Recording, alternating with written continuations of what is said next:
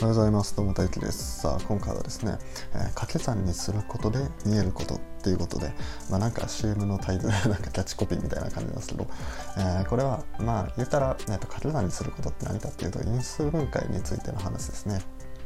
今回は数学で因数分解がどういうふうに使われているかってことをお話していきたいと思います。はい、このチャンネルでは数学の魅力を伝えたいということでね、えー、数学好きの俺が毎朝数学のことについて話すチャンネルとなっております。数学面白いなとか思ってもらえたらいいね、フォローお願いします。はい、それじゃあ本題にやっていきましょう。因数分解についてなんですけど、まあ、そもそも因数分解って何かっていうと、因数分解っていうのは、えー、足し算の形だったものを掛け算の形にするっていうものを因数分解っていうんですね。はい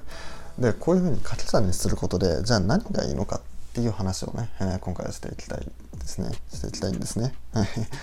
でまずねこういうふうに掛け算にすることでいいこと1つ目。まず掛け算イコール0の形。まず数学ではこの形を目指していくんですよね。じゃあなぜこの形を目指していくかっていうと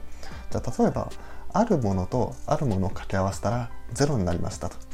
じゃあこの2つあるもの2つは何ですかって言われた時にこれ組み合わせが限られてくるんですね。なぜかっていうと2つのものをかけて0になるってことはどっちかが0じゃないですか。0かける何かが0になるし何かかける0も0になるし0かける0も0になるまあそういうような感じになってるんでさっきのあるものかけるあるものの組み合わせは1つ目が0で2つ目が0でない。で、え、っと1つ目が 0, 0じゃなくて2つ目が0で両方とも0のパターン、まあ、この3通りに絞れるわけですよね。でまあ、え、っとこういうのを表すのは、まあ、一応えっと、あるもの1つ目が0または、えー、2つ目が0っていうふうにね、まあ、数学ではこういうふうにまたはっていうふうに使って表すんですけど、まあ、こういうふうに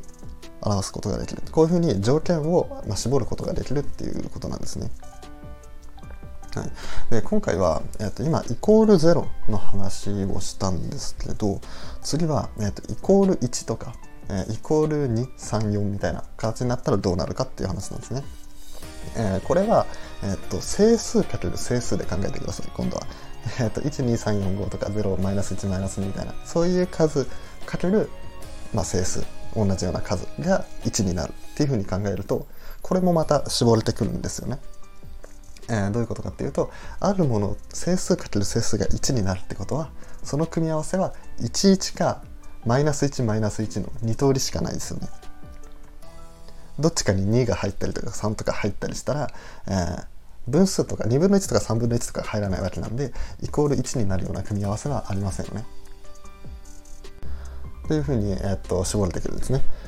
まあ、例えば他にもイコール6とかだったらえーと、16233261の、まあ、4通りあとプラマイを含めると8通り、まあ、この8通りに、まあ、絞れるっていうことなんですね。まあ、こんな感じで、えーと、なんとかかけるなんとかイコールなんとかっていう形にすることでそれぞれの要素が見えてくるんですね。でさっきの整数の話でいくとイコール6とかだった場合じゃあこの2とか3ってどっから出てきたのかっていうとこれは素因数分解から出てきたわけですよ。うんで因数分解をやっていってで左側は因数分解して右側は素因数分解してでそれを組み合わせるっていうねこの因数分解ラッシュということで。まあ数学ではねこういうことをねずっとやってるんですけど計算の上ではね。であと面白いのが例えば何とかかける何とかが3の倍数になるっていうふうにそういうのが分かっていたら何とかかける何とかのこのどっちかが3の倍数になるの分かりますかね？まあ、これも、えっとどえー、片方が3の倍数と、まあ、両方3の倍数まあ両方考えられるんですけどまあでも必ずどちらかは、えー、3の倍数になりますよねみたいな感じで、えーと、いろんな風に絞れていったりするんですね。でこれ今あの整数で話したんですけどこれは、えーと、実数とか有理数では、まあ、これはちょっと使えないんですよね。イコール1ってやった時に、えーと、2持ってきたら2分の1に持ってきていいことになっちゃったりして これはできないんですよねその分数持ってきちゃうと3と3分の1とかやってイコール1ってなっちゃうんでその11だけに借りられるマイナス1マイナス1、まあ、この2通りだけに借りられるっていうのは、まあ、整数だけの時だよっていうことだけ、まあ、ちょっと補足として言っておきます。はい、じゃあ、えー、とこれまでね、えーと、等式イコールなんちゃらっていう話をしてきたんですけどじゃあ次は不等式、えー、大なりとか小なりとかねより大きいなんとか以上とか、まあ、そういうもので話していきます。はい、じゃあこの不等式で、まあ、どういうふうに考えていくかっていうとまずは、まあ、さっきと同じで、えー、大なり0小なり0、えーと、0以上とか0以下みたいなじゃあこういう時はどうなるかっていうのを考えていきます。例えば何とかかける何とかが、えー、0より大きいっていうことが分かってたら、えー、これも何とかかける何とかの条件が絞り込めるんですよね。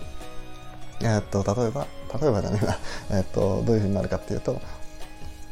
何とかかける何とかが0より大きかったら、えー、プラスかけるプラスかマイナスかけるマイナスっていうふうに絞れませんかえー、プラスかけるマイナスになるとマイナスになっちゃうんであの0より大きいっていうふうにはなるんですよね。っていうふうに、まあ、絞り込めるんです。まあ、逆に、えーと、マイナス、えーと、なんとかかけるなんとかが0より小さいっていう場合だったら、まあ、プラスかけマイナスかマイナスかけプラスっていうふうに、えー、絞り込めるわけです。でこれが使えるのは、えー、0の時だけですね、えーと、1とか2とか、まあ、そういうのを入れちゃうと、まあ、ちょっと使えなくなっちゃうんですね。まあ、例えば1より大きいっていう、まあ、条件の時だと,、えー、と片方が2より大きくて片方が2分の1より大きいっていうのもできるんですけど、えー、と他にもパターンがあって片方が3より大きくてもう片方が3分の1より大きいとか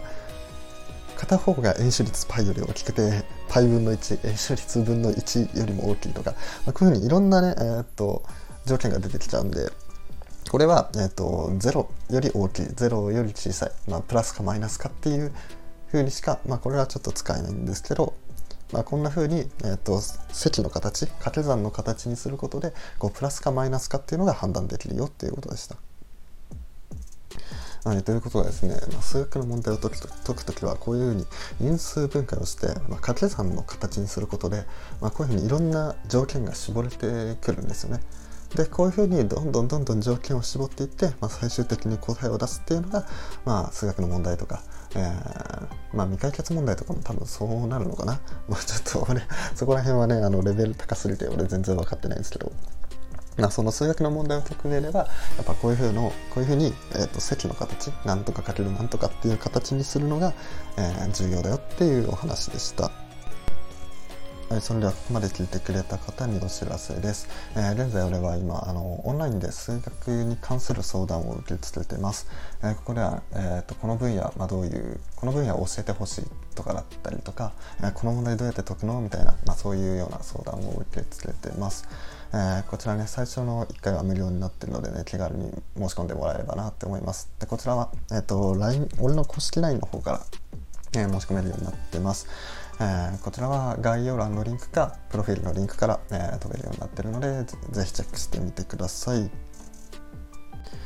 はい、それとオンライン講演会のお知らせです。えー、こちらはね、えーと、来週の月曜日、えーと、ちょうど1週間後ですね、ちょうど1週間後の、えーと、夜9時からやろうと思います。えー、テーマは因数分解で語る数学ということで、まあ、今回話したもこの因数分解の話から始まって、まあ、いろんなね、えー、数学の分野に因数分解っていうのは関わってるんだよみたいな話をしていこうと思います。えこちらはね、えーと、因数分解わかんないとか、まあ、数学のことについてよくわかんないっていう方でも、えー、楽しめる内容となってますので、えー、こちらも気になる方は申し込んでみてください。えーと、こちらもね、えーと、俺の公式 LINE から申し込めるようになっているので、概要欄のリンクかプロフィールのリンクから、えー、チェックしてみてください。それじゃあ、えー、といつも通りいいね、フォロー、コメント、レターなどお願いします。それじゃあ、バイバイ。